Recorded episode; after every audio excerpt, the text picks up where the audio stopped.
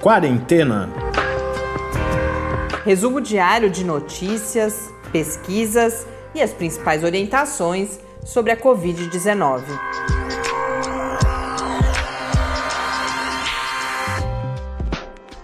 Quarentena, dia 201. Olá, começamos agora nosso duzentésimo primeiro encontro nesta sexta-feira aqui no Quarentena. Eu sou Marina Petzo. E eu sou Tarcio Fabrício. Nossos ouvintes existem, Tarcio. Uhum. Eles reapareceram, recebemos felizmente várias mensagens a partir dos nossos chamados insistentes nos dois últimos dias. Então quero mandar um abraço para o nosso amigo Romeu, que escreveu no e-mail e, e, coloca a questão: quem diria né, que a pandemia chegaria a todo esse período tão longo aqui no Brasil e que nós seguiríamos em casa. Essa acho que é uma característica de boa parte dos nossos ouvintes, apesar da a gente comentou, o Tássio em geral não, não fecha mais o programa com uhum. Fique em Casa, não porque a orientação tenha deixado de ser essa, mas porque, primeiro, para uma parte das pessoas vai ficando cada vez mais difícil ficar em casa por conta da retomada das atividades nas empresas, então as pessoas precisam voltar a trabalhar e fica um pouco talvez soa até. Então, em parte é, o respeito com essas pessoas que não, não têm escolha, mas também com tanta gente na rua, infelizmente, é quase que um protesto. Uhum. Da, da mesma forma que foi um protesto manter o, o Fique em Casa por tanto tempo, é uma espécie de protesto a gente omitir nesse momento também, embora a gente sempre faça a questão de falar, nas mais diversas ocasiões, nas nossas conversas com o professor Bernardino, da importância de quem tem essa oportunidade, esse privilégio, na verdade, a importância de permanecer em casa, porque isso protege, inclusive, não só a quem fica, mas também as pessoas que estão precisando circular. Mas tudo isso eu digo porque uh, o professor Romeu justamente fala que uh, quem diria que ficaríamos tanto tempo em casa e vários dos nossos ouvintes têm eh, permanecido em casa. Esse é o, o, depoimento, tanto que eu lembrei da fala do Tarso, porque as pessoas às vezes reclamam, inclusive. Uhum. É, a Ana, que também escreveu para a gente pelo episódio 200, fala isso. Mentalmente, quase que eu consigo ouvir ainda o Tarso dizendo fique em casa ao final de cada episódio. Amiga nossa também que escreveu, que reapareceu, eu tinha brincado com ela que estava sumida após a, a, retomada das atividades não presenciais de ensino aqui na UFSCar. Ela que é professora universitária, Luísa também mandou os parabéns. E aí tivemos novos ouvintes. A Patrícia Alegre nos escreveu. Muito obrigada, Patrícia. Ela fala que gosta muito do podcast, mas que sente uma certa angústia também por várias das, dos temas que a gente aborda aqui evidenciarem um descompasso, um aparente descompasso entre ciência política, aquilo que é divulgado nos meios de comunicação. Mas eu acho que o que a gente tem que pensar é que a gente tenta fazer nossa parte de, de passar essa informação mais articulada, informação de qualidade, e a gente, que eu digo, não só nós aqui no podcast, mas cada um de nós, cada um dos ouvintes, nós podemos ser multiplicadores das orientações e das informações baseadas em evidências científicas, em informações de fato checadas, de qualidade e não é, essa profusão de informações de, de, ou falsas ou confusas ou de má qualidade ou com outros interesses que não esse de, de, de divulgação de informações precisas que tem circulado por aí. Ela pede que a gente volte a abordar a questão uh, da contaminação por superfícies. E é muito interessante, eu, eu estou saiu recentemente mais uma pesquisa. Eu ainda não tive tempo de ler com atenção, mas falando, confirmando o que a própria Patrícia traz, que não é um dos principais meios, que, que é muito. que não há evidências da contaminação por superfícies, mas a Patrícia pede que a gente aprofunde, inclusive a lavar ou não lavar, se, é se todos esses cuidados são necessários, e a gente vai tentar trazer isso outras vezes aqui, mas já adianto que a gente pode até conversar com o professor Bernardino, mas eu acho que a gente segue numa situação em que é um cuidado a mais, embora a gente não possa gastar todas as nossas energias com isso e deixar com isso de prestar atenção naquilo que aí, sem dúvida nenhuma, é o mais importante, que é a contaminação respiratória. É, mas eu diria que se, se teve algum hábito que a gente adquiriu durante a pandemia, que é, é um ótimo hábito, é esse de tomar todo esse cuidado é, com, com essas compras e com os alimentos, etc. Porque, embora, como esses estudos estejam mostrando a, a relação do, da contaminação pelo SARS-CoV-2 em superfície é muito aquém daquilo que, que se imaginava, mas existem vários outros patógenos que essas medidas acabam eliminando a chance de você pegar. E é algo que a gente nunca deu muita bola, né? E, esse hábito talvez é, seja esse aspecto positivo disso que a gente está vivendo. Assim como lavar as mãos, por exemplo, né? Já há algum tempo eu tinha visto várias matérias de infectologistas falando, olha, a gente sempre lavou as mãos. As pessoas é que estão descobrindo agora a importância desse ato tão simples e que previne doenças seríssimas, inclusive. Então, mesmo que lavar as mãos ainda tem uma importância muito grande no caso da, da própria pandemia, mas é um outro exemplo de hábitos eh, saudáveis. Por exemplo, também você não entrar com o sapato da rua uhum. em casa, uma série de outras medidas, ainda que não tenham esse impacto tão grande no que diz respeito à contaminação pelo próprio SARS-CoV-2, são hábitos que, sem dúvida nenhuma, é, é positivo que sejam mantidos. Raniele também diz que segue conosco e coloca que venham os próximos 200. Acho que a gente não vai chegar lá, Raniele, porque nossa previsão é a ir até a eficácia da a comprovação da, da, de eficácia da primeira vacina ou 365 dias, o que vier primeiro. Mas quem sabe o que o futuro nos reserva e a gente entende a mensagem também, mesmo se não for aqui no quarentena, mesmo se não for nesse formato.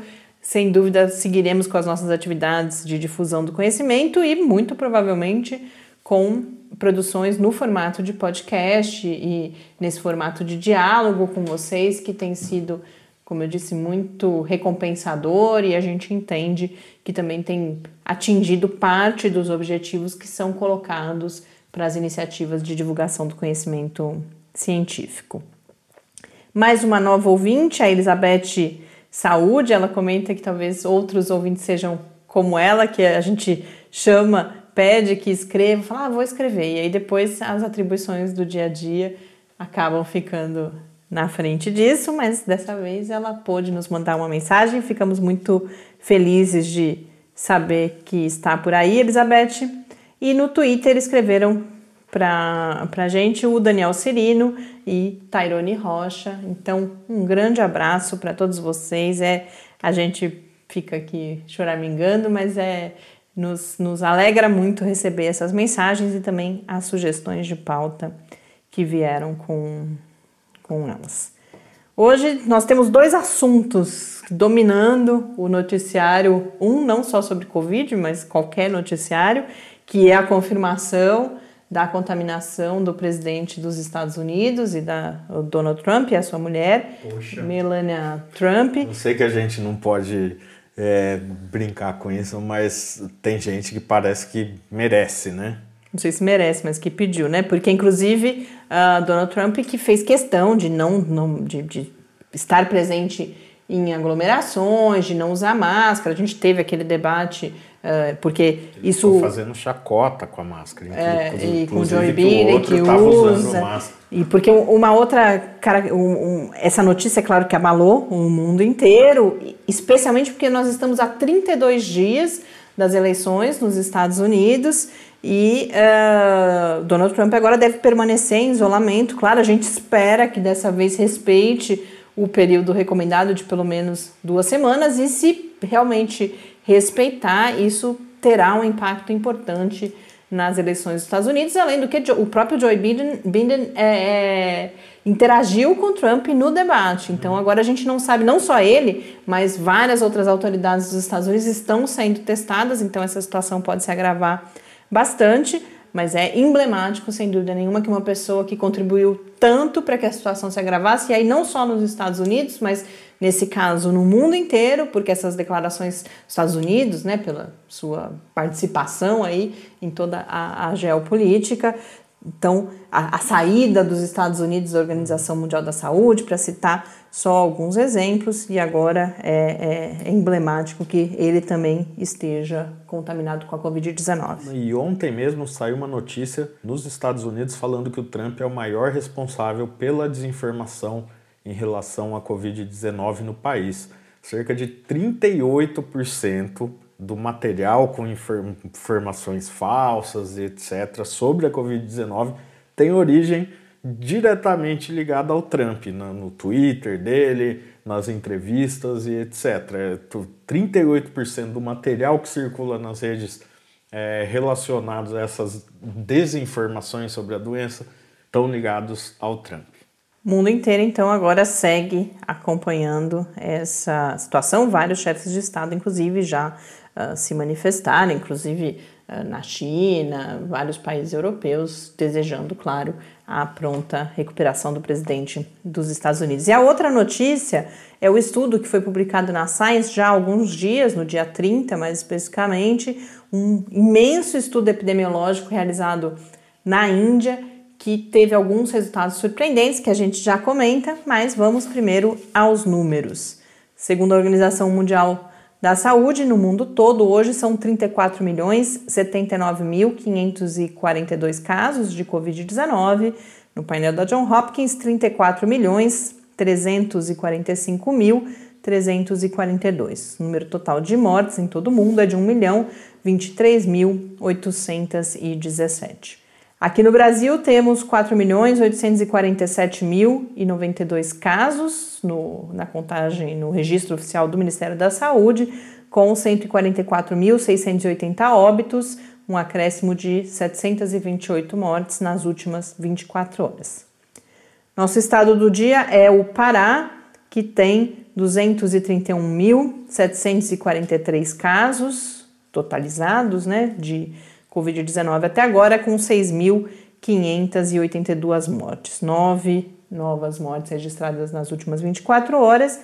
Pará tem uma população de 8.602.865. Pará, aparentemente, numa situação já uh, bastante, se não confortável, mas Uh, sob com algum controle. A ocupação de leitos, por exemplo, os leitos clínicos, a informação oficial é que apenas 18,29% estão ocupados, as UTIs 43,36%, e uma notícia ah, das mais recentes é que foi desativado o hospital de campanha de Santarém. Então, são indícios de que uh, o pior momento de uma primeira onda já passou no Pará. É claro que todos os cuidados precisam continuar sendo seguidos para que a gente não, não tenha alterações nessa situação. Falando então dos chamados super spreaders ou super espalhadores, é, é importante primeiro a gente diferenciar. A gente já falou bastante de super espalhamento aqui, mas nos referindo a eventos. Então, uhum. Por exemplo, um, é muito comum encontros de corais em igreja, você consegue rastrear muitos casos naquela região a um episódio como esse e outras, uh, outras ocorrências. Mas esse estudo na Índia, então, o que ele mostrou foi o papel de poucas. Ele veio confirmar o que outros estudos já vinham indicando, como poucas pessoas em geral podem ser ligadas à maior parte dos casos. Esse estudo ele chama muita atenção, antes da, de, de, aprofundar os dois resultados surpreendentes que ele trouxe, uh, ou muito marcantes, né? um deles talvez até um pouco surpreendente. O que foi muito destacado é que é o maior estudo de rastreamento de contatos de qualquer doença já realizado em todo o mundo, porque foram rastreadas uh, ou é, investigadas mais de 500 mil pessoas, mais precisamente 575.071 pessoas, expostas a 84.965 casos confirmados de Covid-19. E aí o que se buscou entender, portanto, foi como que a doença se espalhou em duas regiões ali da Índia, um estudo que contou com a participação de vários profissionais da área de saúde pública da própria Índia e também pesquisadores de Princeton, da John Hopkins e da Universidade da Califórnia, nos Estados Unidos. Em relação a, a esse, ao papel de poucas pessoas na, na transmissão, o que se verificou é que 71, 71% desse conjunto de, de pessoas infectadas aparentemente não infectou ninguém, não foi possível ligar nenhum caso posterior, né, o chamado caso secundário, a 71% das pessoas. Então, mostrando que de fato são é uma porcentagem pequena, eles falam, por exemplo, em 5% das pessoas foram é, vinculadas a 80% dos casos confirmados. Isso uh, porque não, não tem a explicação, esse debate não é feito, nas, principalmente nas, nas notícias, o artigo eu, eu não li inteiro, fiz uma leitura transversal, mas a gente já viu esse debate sendo feito uh, em vários uh, outros espaços, toda a questão, talvez até coisas que precisem ser investigadas de características próprias daquela pessoa, mas também o, momento, o grau de infecção e de transmissibilidade que ela apresentava num determinado momento, onde ela esteve nesses momentos e, portanto, uma, algumas condições que precisam existir para que a transmissão aconteça. E o outro resultado muito importante foi a verificação, e aí sim, na contramão de todo um discurso e de algumas hipóteses, que crianças e jovens têm sim um papel importante na transmissão, especialmente no dentro de casa. Então, eh, a gente fala muito da transmissão na comunidade, das pessoas que estão circulando, mas a gente sabe que há, principalmente quando você tem as medidas de contenção adotadas, ou porque quando a gente fala, ah, pega dentro de casa, ah, então tudo bem a gente ir para a rua, porque o perigo é dentro de casa. Não, para pegar dentro de casa, alguém precisa ter se contaminado em algum Na outro rua. lugar. O que a gente diz que hoje em dia, em determinados contextos, a, a, a, o risco de contaminação é maior dentro de casa, é justamente porque a transmissão foi controlada nesses contextos públicos e aí a transmissão dentro de casa passa a ser um risco importante quando você tem alguém daquela casa transitando e aí é claro que em casa a gente fica sem máscara, a gente fica próximo, você compartilha ali a comida, os utensílios de, de alimentação, banheiro, e aí é claro que o risco sobe e aí as crianças passam a ter então, é, portanto, crianças se infectam, crianças transmitem e tem esse papel. O que faz, é claro, uh, repensar muito todo, tudo que se debate sobre a retomada de atividades uh, escolares, inclusive porque uma outra constatação desse estudo foi que a transmissão se dá principalmente entre pessoas da mesma idade, por razões muito provavelmente. Tudo isso precisa agora de outros estudos, não é que as respostas não vêm junto com os dados, com os números que eles perceberam ali. Mas, uh, dentre outras coisas, as pessoas geralmente interagem com outras da sua idade, ou seja, crianças juntas em uma escola, a chance de, de infectar, de se infectarem existe, e aí a gente parte para outra colocação que eu pus antes, foi que elas levam para casa. Então, resultados bastante importantes e resultados importantes, outra, um último aspecto que foi bastante destacado, que são dados epidemiológicos de um país uh, de renda mais baixa. Uma das avaliações que eu vi em uma das notícias, por exemplo, é que, embora os casos e o impacto maior da Covid-19 esteja se dando fundamentalmente nos países uh, pobres ou de renda média, os dados epidemiológicos em geral vinham dos países mais ricos, por quê? Por conta do dinheiro disponível para a realização dessas pesquisas, inclusive. Então, mais um, um aspecto de relevância desse estudo. E falando em levantamentos, em epidemiologia, eu não anunciei antes, mas o foco do nosso encontro aqui hoje está em uma entrevista, mais uma, a última dessa semana cheia de entrevistas. Por enquanto não temos nenhuma programada para a semana que vem, então acho que vocês vão ouvir mais a minha voz principalmente, mas a do Tarso aqui também. Mas hoje a gente tem uma última entrevista que eu realizei já há alguns dias sobre um estudo que a gente já falou aqui, vocês já ouviram falar muito, que é o estudo com doadores de sangue, em bancos de sangue, que foi realizado em Manaus e em São Paulo, que chegou aqueles dados de 66% de infecção da população em Manaus, discutiu-se imunidade coletiva, e eu tive a oportunidade de conversar com o professor Vitor Nascimento, que é professor da Escola Politécnica da Universidade de São Paulo, um dos autores desse estudo, E o que é interessante, o professor Vitor ele é da área de engenharia elétrica, então a gente pode se perguntar, bom, o que faz um engenheiro elétrico no meio da equipe desse estudo? E o aspecto que eu pude aprofundar, ele trabalha com uh, modelagem, com processamento de sinais, então o aspecto que eu pude aprofundar com ele foi um dos que eu achei mais interessantes nesse estudo, me chamou bastante atenção, todas as correções que precisaram ser feitas nos resultados encontrados, por exemplo, devido à questão da queda no nível de anticorpos e como que os testes detectam esses anticorpos para com esses, essas ferramentas matemáticas poder se chegar a uma estimativa, porque é claro que não foi a população toda que foi testada, é uma amostra, então você adota essas ferramentas para chegar a um dado que seja mais próximo da realidade. A gente conversou sobre isso inclusive também sobre essa configuração interdisciplinar dessa equipe. Então vamos agora acompanhar essa conversa.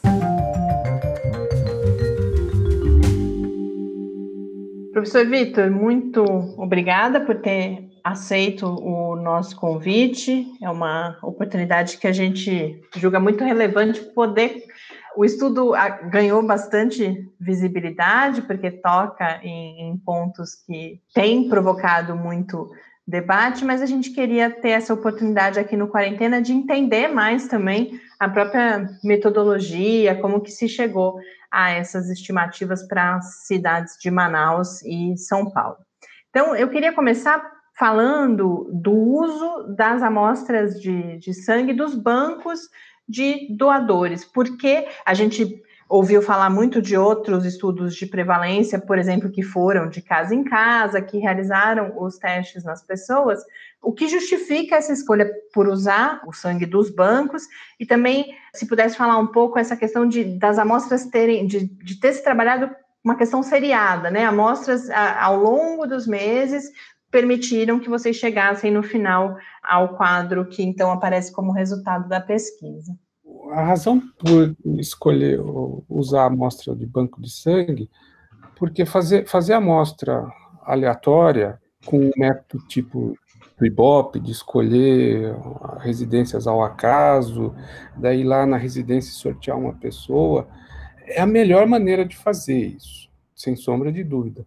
Mas é muito caro. E a equipe do IMT, né, do Instituto de Medicina Tropical, já vem trabalhando com banco de sangue há tempos, né, pelo que eles me contaram, porque é uma maneira rápida e mais barata, né, na verdade, de conseguir uh, dados que são relevantes. Eles têm conseguido resultados uh, razoáveis com esse, esse tipo de procedimento.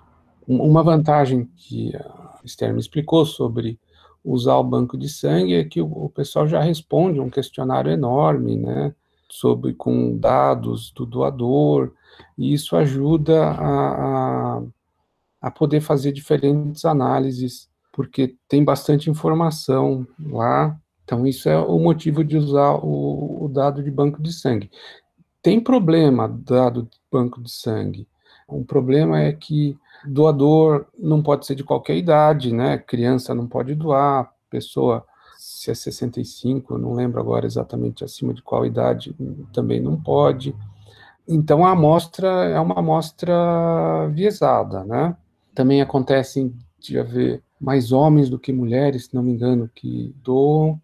No, estudo a gente tenta controlar por esses problemas fazendo uma correção levando em conta o percentual de pessoas de cada faixa etária, de cada sexo que doa, com relação à população total. É, então, é feita uma correção assim, mas, obviamente, isso sempre vai causar algum.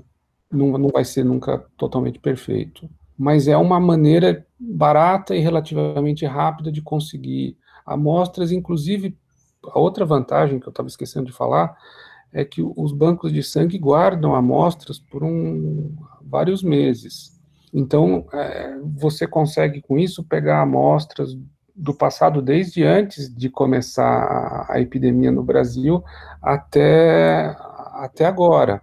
Então você consegue ver a evolução da doença ao longo do tempo. Isso é importante para os modelos epidemiológicos, para você calibrar os modelos, entender o que está funcionando bem o que, que falta modelar melhor e tentar entender melhorar os modelos para poder melhorar a predição do que, que poderia acontecer se se fizesse isso, se se fizesse aquilo, dependendo de qual medida se tome, né? Que é uma coisa que a gente está trabalhando agora, inclusive. Aproveitando que você falou já então do, do, do, viés e agora de modelos, uma das coisas que me chama bastante atenção, e é importante que as pessoas compreendam e prestem atenção, a gente está partindo, não é que quando a gente fala 66%, até 66% da população de Manaus, 22% da população de São Paulo, isso é um dado que vai aparecer depois de uma, de uma série de, de, de cálculos que são realizados, ferramentas que, que são aplicadas. E eu queria que falasse então um pouco sobre isso. A gente vê, uh, me parece que uma das forças do estudo é justamente essa, né? Nas, no, nas divulgações aparece várias correções que foram sendo feitas, então algumas você já mencionou, por exemplo, esse, esse viés da própria amostra, eventualmente mais homens e a faixa etária, mas também questões relativas à sensibilidade dos testes e a algo que só está se compreendendo melhor agora, que é a diminuição do nível de anticorpos também, conforme o tempo vai passando. Então, se puder explicar um pouquinho como, como que é isso, vocês obtêm esse dado a partir de mil pessoas por mês, mil amostras por mês, e aí vão realizando todas essas correções para chegar nesses dados que no final foram divulgados. É, são, são várias correções que são aplicadas por motivos diferentes. Um, que é uma coisa já bastante usada, é que o, o teste, quando você faz um teste no laboratório, vai, você vai lá e vai dar positivo ou negativo. Mas, na verdade, o teste mede um certo, vamos dizer, concentração de anticorpos no, no sangue, vamos dizer assim. Então, parece um número, e o teste do laboratório, o laboratório diz: olha, se esse número der acima de um certo valor, considera positivo, se der abaixo, considera negativo. Mas nenhum teste é perfeito. No mundo de, de, estatística, cada vez que você faz um teste para decidir tomar qualquer decisão, existe uma possibilidade de errar. E você pode errar por dois motivos. Você pode errar dando um resultado positivo quando uma pessoa não tem a doença, ou dando um resultado negativo quando a pessoa tem a doença. Todo teste tem uma probabilidade, a gente chama de falso negativo ou de falso positivo. E o valor a porcentagem desse falso positivo ou falso negativo depende do limiar. É, é engraçado, mas fazer um teste que nunca dá falso negativo é muito fácil. Para você nunca dar falso negativo, é, ser, é, só você fazer um teste que diz que todo mundo é positivo. Uhum. Fazer um teste que nunca dá falso positivo é fácil, é só falar que todo mundo é negativo. Esse teste nunca erra nesse sentido, mas erra 100% no outro sentido. Então, escolher esse limiar é uma coisa bastante complicada. Os laboratórios fazem um monte de estudos para escolher onde é que deve colocar o limiar corretamente para dar uma taxa de falso positivo pequenininha aceitável uma taxa de falso negativo pequenininha aceitável também. Mas as coisas são antagônicas, né? Você melhora um, você piora o outro. A correção que se faz é, é basicamente simples, você sabe a faixa, a taxa de falso negativo, a taxa de falso positivo, inclusive a gente, é, o, o, estudo mediu isso, usando amostras de sangue doadas antes de começar a ter caso aqui no Brasil, então as amostras não podiam ter ninguém positivo, então isso mede o que o pessoal chama de especificidade, né, qual é a, a chance de dar um falso positivo. Aí você aplica uma correção em cima disso. A gente também tem dado, vários dos doadores têm, fizeram, foi feito teste também de PCR. E daí dá para medir a taxa de falso negativo também, você aplica um, uma correção em cima disso. Isso é uma coisa mais comum de se fazer. A outra coisa que a gente fez, que foi mais complicado, um pouquinho, foi que, à medida que foram feitos, foram, o estudo foi correndo, né, o pessoal começou a ver que, a partir de um certo ponto, a prevalência, né, a porcentagem da população que testava positivo começou a cair. Isso devia ser impossível, né? Porque você pegou, você uhum. pegou, e não, não pode deixar de pegar depois, né? Aí começou a ser feito um trabalho de, de ver o quanto que o, aquele número que você mede na hora de fazer o teste começou a fazer um tudo com a mesma pessoa, quando doa mais de uma vez, né, a gente pode pegar dois, geralmente eram dois pontos para cada pessoa que tinha no máximo, né? Porque a pessoa não fica doando sangue cada semana. A gente conseguiu ver que a, a concentração, o número que se mede, vai caindo com o tempo. Nesse teste, isso é importante de dizer. Nem todo teste, a taxa de queda da concentração do anticorpo que é medido cai da mesma maneira. Inclusive, recentemente saiu um estudo de um, um, grupo da Islândia que mostrou que alguns testes, no tempo que eles testaram, né, de quatro ou cinco meses, alguns testes, a concentração de anticorpos não caiu nem um pouquinho, inclusive porque eles olham um anticorpo diferente, né, então depende do teste, depende do anticorpo que é olhado, é bem complexo isso aí. Em alguns caem. Esse que a gente usou caiu, então a gente aplicou uma correção. A gente testou mais de uma forma de fazer essa correção, mas a mais simples e que aparentemente funcionou bem foi a seguinte: em Manaus, o número de casos novos que está acontecendo agora está relativamente baixo. Então, a gente assumiu um modelo para que a, a, queda da concentração dos anticorpos caia exponencialmente com o tempo.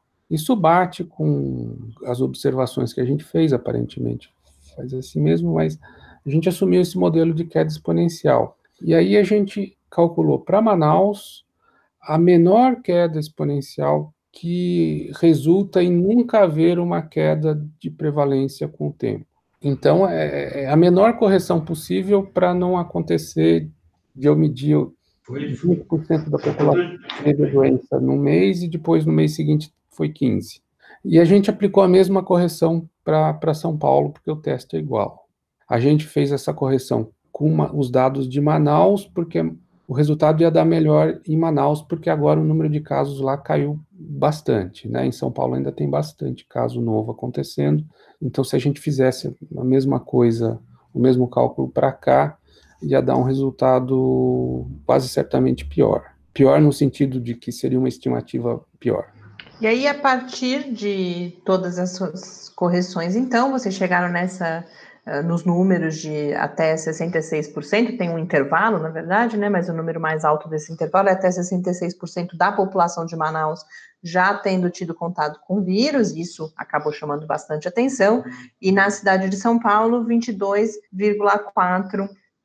A gente conversou antes, eu sei que não é só área, depois, inclusive, quero comentar um pouco isso, né? A equipe multidisciplinar que, que, que se exige para realizar um, um, estudo dessa natureza, mas eh, como que, que vocês, né, o grupo, interpretou essa, primeiro, essa diferença entre São Paulo e Manaus, e aí a gente sabe que veio toda a questão de, da imunidade coletiva, disso poder ter interferido no cenário que a gente conhece de Manaus, que justamente parou, depois de um tempo teve essa queda no número de novos casos, mas eu percebi um cuidado muito grande na divulgação da pesquisa ao falar de imunidade coletiva. Então, se você puder comentar um pouco tanto essa questão da diferença entre as duas cidades, inclusive há previsão agora de realização em, em outras capitais, eu imagino que essas comparações sejam importantes, e além disso, como que vocês abordam essa possibilidade da imunidade coletiva? É, isso é uma coisa delicada, porque tem muita gente falando sobre isso, né? Eu, apesar de não ser minha área, né, eu sou engenheiro elétrico, eu li consideravelmente a respeito para poder ajudar e saber do que está se passando lá. Uh, e você entender sobre o, o, o sistema que você está tentando modelar ajuda bastante a não fazer muita bobagem. Então, a, imunidade coletiva, ela é a percentagem da população que você precisaria vacinar para que a, a, uma doença não conseguisse se estabelecer mesmo que aparecesse uma pessoa infectada, a infecção não ia conseguir se espalhar exponencialmente pela população, ia pegar algumas pessoas e logo cair, né? Durante uma epidemia, se ninguém tomasse nenhuma medida de isolamento, quer dizer, você fica doente, vamos dizer que fosse uma doença que não que não causasse nenhum sintoma, não causasse ninguém nem notasse que pegou o vírus, um resfriado super leve. Aí ninguém muda o comportamento. Então, você pega o vírus, não sente nada, não causa nada, então você não muda a forma que você está vivendo. Nesse caso, quando você atinge o nível de pessoas infectadas igual da imunidade de rebanho, é nesse ponto, mais ou menos, que a curva de infectados começa a cair, que o número de infectados vai crescendo, quando chega mais ou menos no nível ali da imunidade de rebanho, começa a cair. Mas começa a cair, não quer dizer que, que cai para zero imediatamente. Você chegou na imunidade de rebanho, ninguém mais pega a doença. Não é isso. Se já tem um monte de pessoas infectadas, elas vão continuar infectando outras. Então, se você tem uma doença com imunidade de rebanho, vamos dizer, perto da que se teoriza para a COVID, de 60%, e você não toma nenhuma medida de isolamento social, você ia acabar com uma população 90, 92, 95% da população infectada. Né? Você ultrapassa aquele limite, ultrapassa bastante, dependendo da doença. No mundo real, numa doença como essa, as pessoas tomam um monte de medidas para evitar se contaminar. Então, o ponto em que você começa a cair é diferente. Não é o ponto da imunidade de rebanho. Mas se ainda tem uma fração da população infectada e você volta a viver a vida normal, aí pode voltar a crescer, que é a tal da segunda onda que, que a gente está vendo acontecer na Europa agora. Então, é, é, isso é a primeira coisa importante de, de mostrar o que, que é o que, que não é imunidade de rebanho.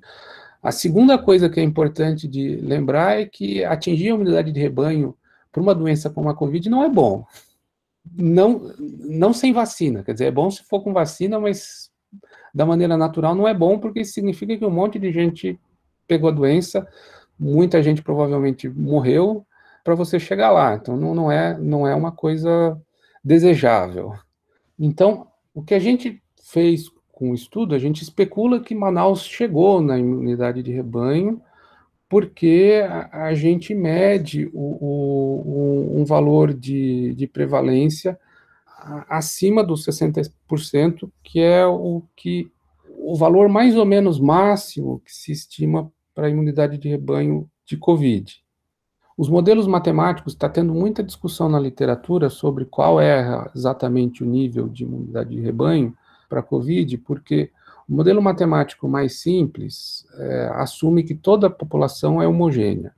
Todo mundo se comporta exatamente do mesmo jeito, e se você pega uma cidade como São Paulo, eu tenho a mesma probabilidade de encontrar o meu colega de trabalho do que eu tenho probabilidade de encontrar alguém que mora do outro canto da cidade, quanto eu tenho de encontrar a minha esposa, né? Nada disso é verdade, as pessoas têm comportamentos diferentes, eu não vou encontrar não tem uma probabilidade igual de encontrar qualquer pessoa da população de São Paulo. E essas diferenças, essa heterogeneidade na população, os modelos que levam isso em conta prevêem uma imunidade de rebanho, um ponto de imunidade de rebanho mais baixo. Exatamente qual é, ainda não se chegou numa conclusão.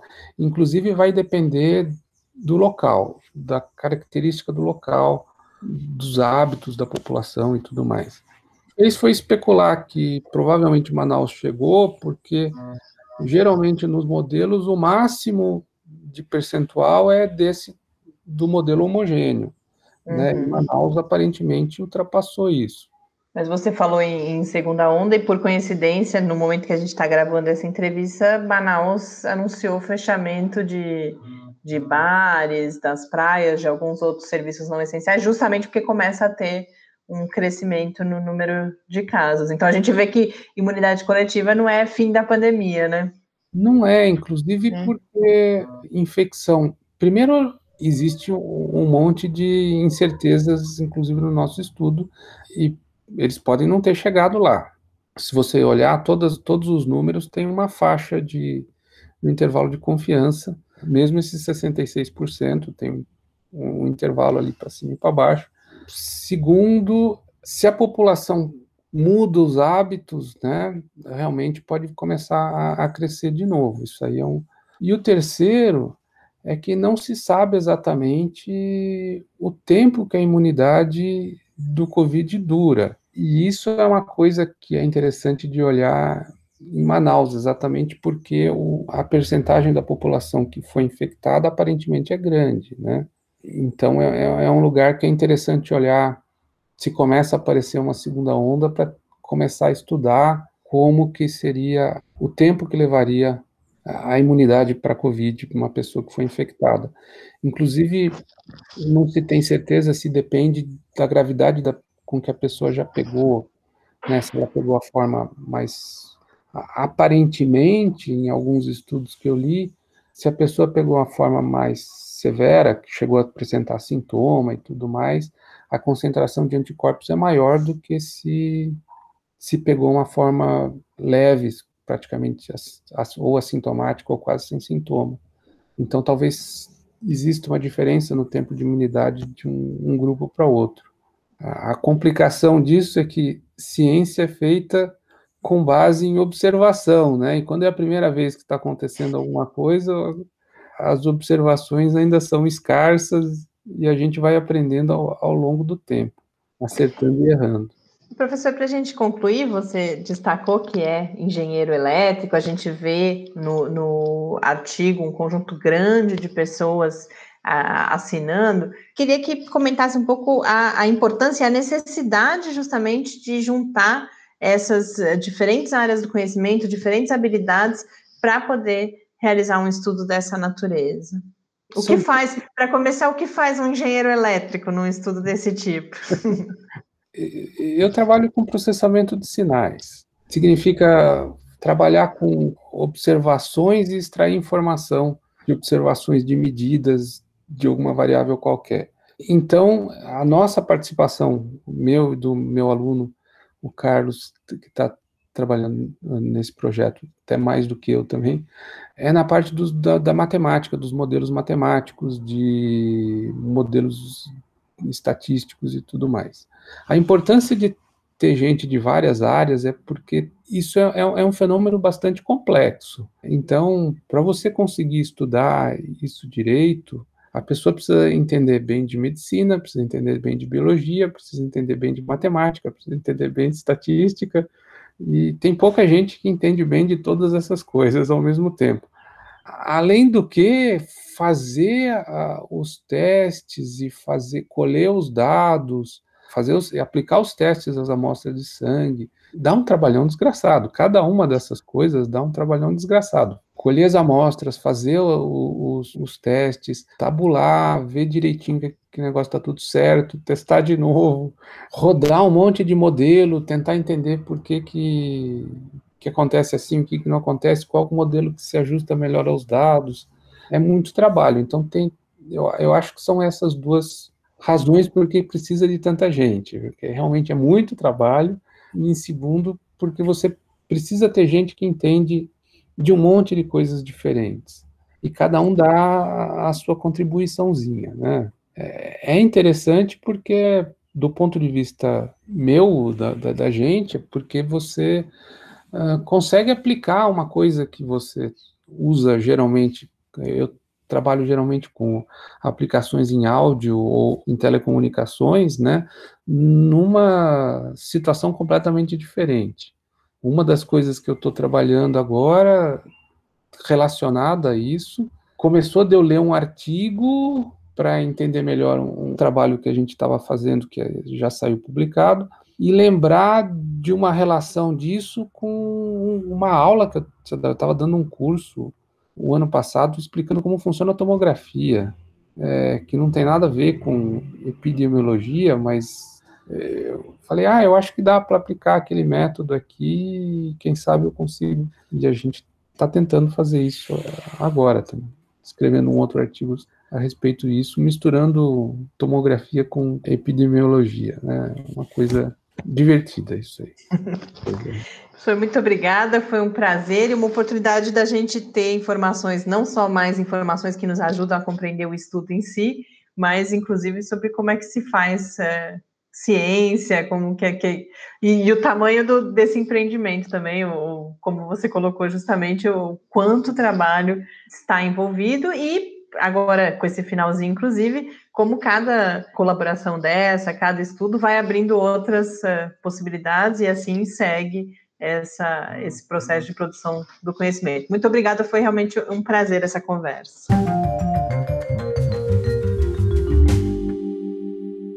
De volta aqui ao Quarentena, quero desejar a todas as pessoas um bom descanso, bom final de semana, que acompanhe os episódios de sábado e domingo, que essa semana estão especialmente interessantes. Amanhã, na nossa parceria com o InformaSUS, a gente fala sobre um tema que uh, tornou-se bastante importante no Brasil, que é a saúde da população indígena. Então, eu conversei com uma especialista na área e também sobre um, com um enfermeiro indígena que está uh, no Mato Grosso do Sul e que relata a sua experiência, uma conversa muito rica mesmo. E no domingo a gente tem a live sobre cérebro e Covid. Um grande abraço e até amanhã. Até a próxima. Quarentena é uma realização do Laboratório Aberto de Interatividade para a Disseminação do Conhecimento Científico e Tecnológico, o LAB da UFSCar, e do Centro de Desenvolvimento de Materiais Funcionais, CDMF. E conta com o apoio da Fundação de Amparo à Pesquisa do Estado de São Paulo. Pauta, produção e apresentação: Mariana Pezzo e Tárcio Fabrício. Arte e design de Henrique Mateus. Desenvolvimento web: Eduardo Martins. Edição de áudio: Lucas Stefanuto. Apoio Fundação de Amparo à Pesquisa do Estado de São Paulo.